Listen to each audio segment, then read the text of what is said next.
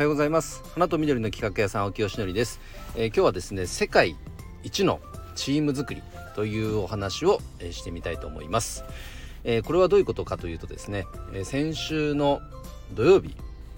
え僕があの所属している、え JPSA 一般財団法人日本プロスピーカー協会というですね、え財団の、え年に1回のコンベンションがあったんですね。でそこであの WBC で日本一になったあの侍ジャパンですね。そのコーチを務めていた白井和幸さんの、えー、お話を聞かせていただきました。実際お話聞くのはもう3度目4度目ぐらいになるんですけども毎回やっぱりね本当に学びになる素晴らしい講演で今回はなんとあの西武ライオンズの源田選手も一緒だったんです。でそのコーチという立場からまたは実際にそのグラウンドに立つ選手という立場からなぜ日本一になれたのか侍ジャパンがそんなお話を聞かせていただきましてなるほどなと思いましたね。あのこれはそのスポーツの世界だけではなくビジネスの世界でも会社経営においてもあとはひょっとしたら町の PTA とか、まあ、いろんなこのチームというものを作っていく時に全てに共通することなんじゃないかなと思って聞いていました。本当に勉強になりましたね。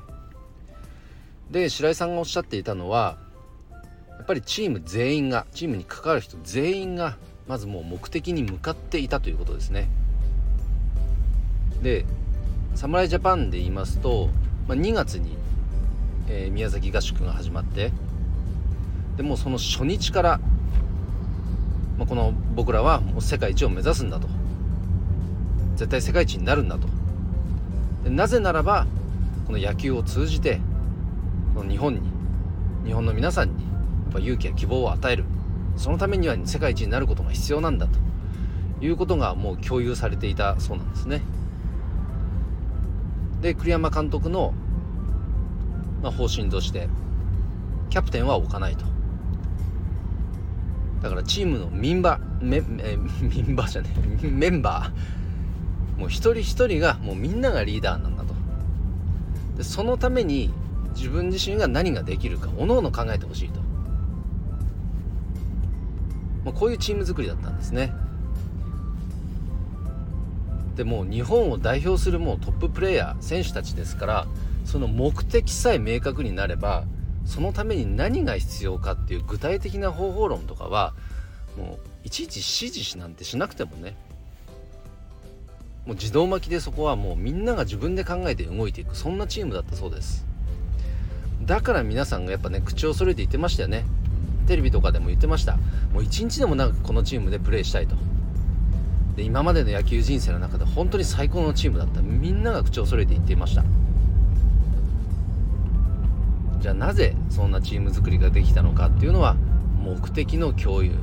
これがなされていたからだっていうんですね。いやなるほどなと。なんか言葉としたらシンプルなんですけどそれが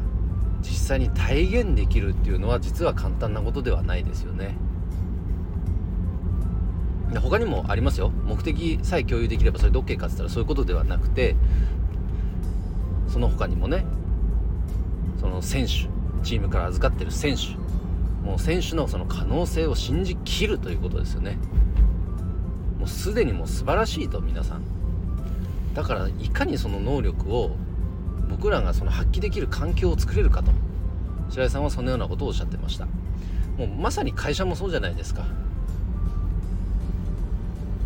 ねその会社として採用した人材を預かってるわけですよね。だからその方々の社員の能力をいかに開発することができるか。その環境を用意することができるかそれが会社の役割じゃないかなと思います。自分ごとで置き換えるとやっぱりまだまだできてねえなーって自己評価起きまくりですね。どうしてもなんか